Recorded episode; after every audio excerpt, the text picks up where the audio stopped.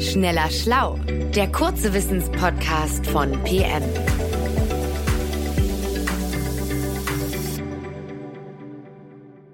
Hallo, herzlich willkommen bei Schneller Schlau. Ich heiße Nora Sager und äh, mir gegenüber setzt Stefan Draf, unser Spezialist für Wörter und deren Herkunft.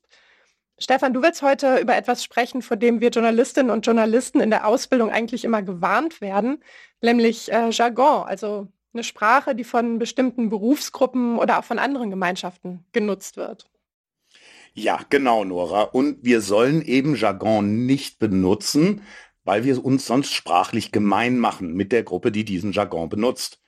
Und sich mit einem Gegenstand der Berichterstattung gemein machen, das geht nicht. Das lernen wir in der Tat schon in der Ausbildung. Andererseits benutzen wir alle oft genug Jargon, ohne es zu merken, weil sich eben Worte, die früher nur von einer bestimmten Gruppe verwendet wurden, sich klammheimlich in den allgemeinen Sprachgebrauch geschlichen haben. Ich bin gespannt. Ähm, du wirst sicher ja später noch ein paar Beispiele anbringen, aber vielleicht können wir vorneweg einmal klären, was das Wort Jargon eigentlich bedeutet. Hört sich für mich jetzt erstmal französisch an. Genau, Nora. Daher kommt das Wort auch. Äh, im, Im etwa 18. Jahrhundert wurde es ins Deutsche übernommen. Es ist also ein klassisches Lehnwort. Damals bedeutete das Wort so etwas wie unverständliches Gemurmel, was ja zu Geheimsprache passt.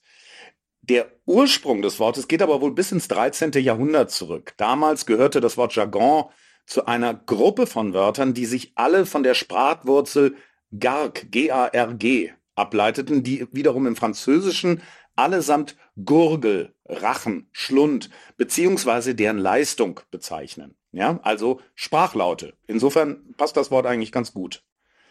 Grundsätzlich bezeichnet Jargon immer einen speziellen Wortschatz, den sich eine bestimmte Gruppe gibt. Das können übrigens alle möglichen Gruppen sein. Ja, also der bekannteste Jargon ist und, und ich glaube auch war zu allen Zeiten die Jugendsprache. Ja, seit vielen, vielen Jahrhunderten versuchen junge Menschen, sich per Geheimsprache von den Erwachsenen abzugrenzen. Aber es gibt auch den Jargon von Berufsgruppen. Ja, ich komme aus einer Medizinerfamilie und ich sag dir, ich habe meine Jugend damit verbracht, meinen Eltern oder Onkeln oder Tanten beizubringen, dass man beispielsweise statt Hämatom auch einfach Bluterguss sagen kann. Aber gut, ich wollte ja zunächst mal zeigen, wie sich Jargon in den Sprachgebrauch einschleicht oder noch witziger einen anderen Jargon prägt. Zwei Beispiele.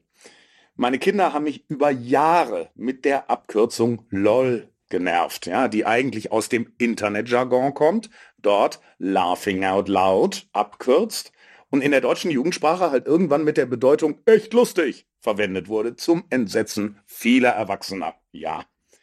Ich kann dir aber auch ein sehr feines historisches Beispiel nennen, das aus dem Fußball stammt, meinem Lieblingssport. Und der Jargon des Fußballes ist voller militärischer Begriffe. Flügelspieler, ja, oder Flügelzange. Das bezeichnet im Fußball zwar erstmal taktische Dinge, kommt aber eindeutig aus der Militärsprache. Oder Schlachtenbummler für Fan. Ja, das ist ebenfalls eine reichlich kriegerische Formulierung. Ja. Witzig. Tatsächlich ist mir auch schon aufgefallen, dass man ja zum Beispiel äh, Bombenschuss sagt, ne? wenn jemand besonders gut fest geschossen hat. Genau, genau. Und das hat auch einen Grund. Ähm, der, der Fußball war Anfang des 20. Jahrhunderts ein, ein totaler Randsport, übrigens von Akademikern, ja, und in den frühen 20er Jahren entwickelte sich der in Deutschland wirklich zu, zu einem Massensport. Und das hatte auch einen Grund, weil die deutsche Armee hat so um 1914 entschieden, dass Fußball auch Wehrertüchtigung sein kann. Und so haben dann Millionen junge Männer in den Weltkriegskasernen Fußball gespielt. Und es ist natürlich kein Wunder, dass die militärische Begriffe in die Fußballsprache einführten. Aber sowas wie Bombenschuss, Schlachtenbummler, Flügelzange sind ja tatsächlich Begriffe, die wir trotzdem sofort verstehen. Ähm, du wolltest uns eigentlich auch noch ein paar schräge Begriffe mitbringen, oder?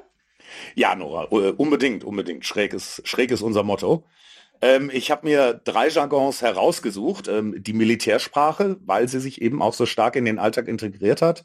Die äh, Gefängnissprache, weil sie wirklich erstaunliche Ausdrücke hervorgebracht hat.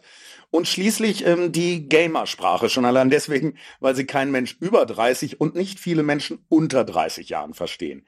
Also Nora, was meinst du, heißt beschuffeln? Beschuffeln? Erstmal finde ich, dass es ein super schönes Wort ist. Also der, der Klang gefällt mir schon. Ähm, warte, aus, aus welchem Bereich soll das kommen? Ähm, ich sage jetzt mal nicht, welcher Bereich es ist. Also die drei Bereiche sind Militärsprache, Gefängnissprache und Gamersprache. Okay. Ähm, Dann würde ich mal tippen, äh, Gefängnissprache und keine Ahnung, wenn die Häftlinge da so in einer Reihe hintereinander herschlappen. Nee, ist es eben nicht. Dieses absolut gemütliche Wort kommt aus der Militärsprache.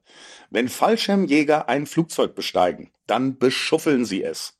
Das Wort steht also für ein Luftfahrzeug besteigen.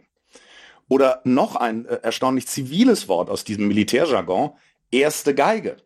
So nennen Marinesoldatinnen und Soldaten ihre Ausgehuniform.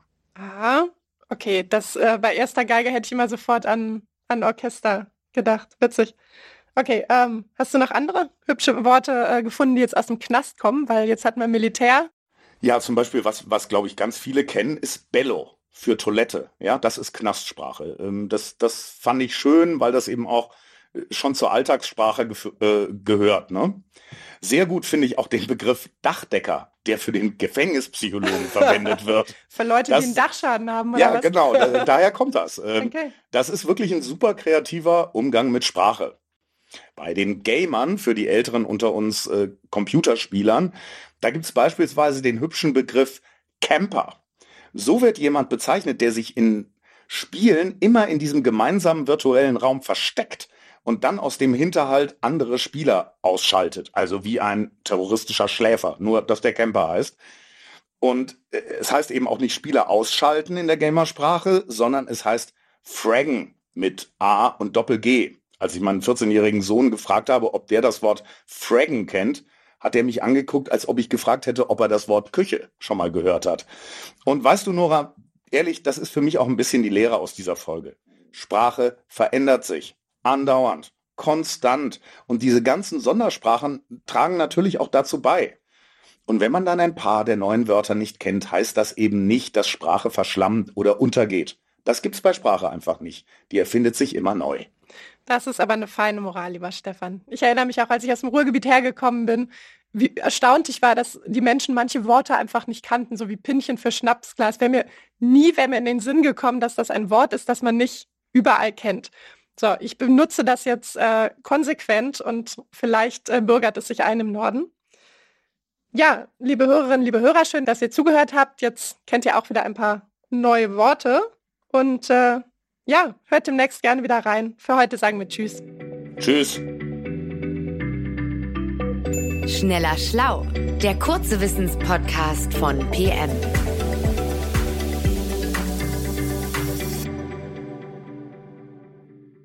Dieser Podcast ist eine Produktion der Audio Alliance.